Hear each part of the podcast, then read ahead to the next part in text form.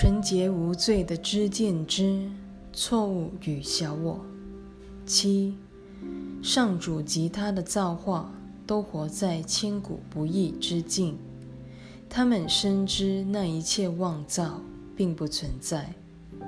你若抓着错误不放，真理便束手无策。我也曾是人类的一份子。只是最后忆起了自己的灵性与真知而已。当我在世为人时，我不曾企图以真知来制衡谬误，而是由问题的根本一层一层往上修正。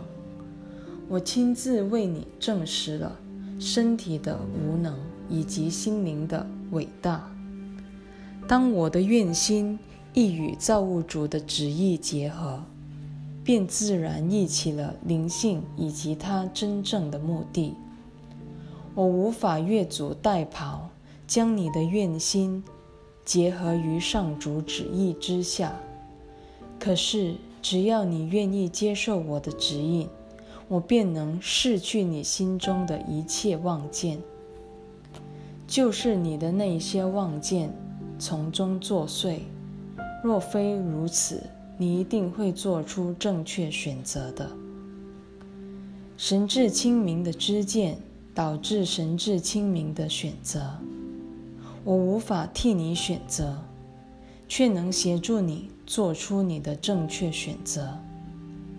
福音有言：“被招教者众多，被选者却少。”这句话你应理解成。所有的人都被招教，只是愿意聆听者却少，为此他们才无法做出正确的抉择。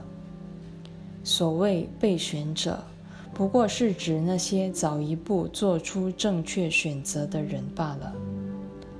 在正见中的心灵，现在就可以做出这一选择，他们的灵魂。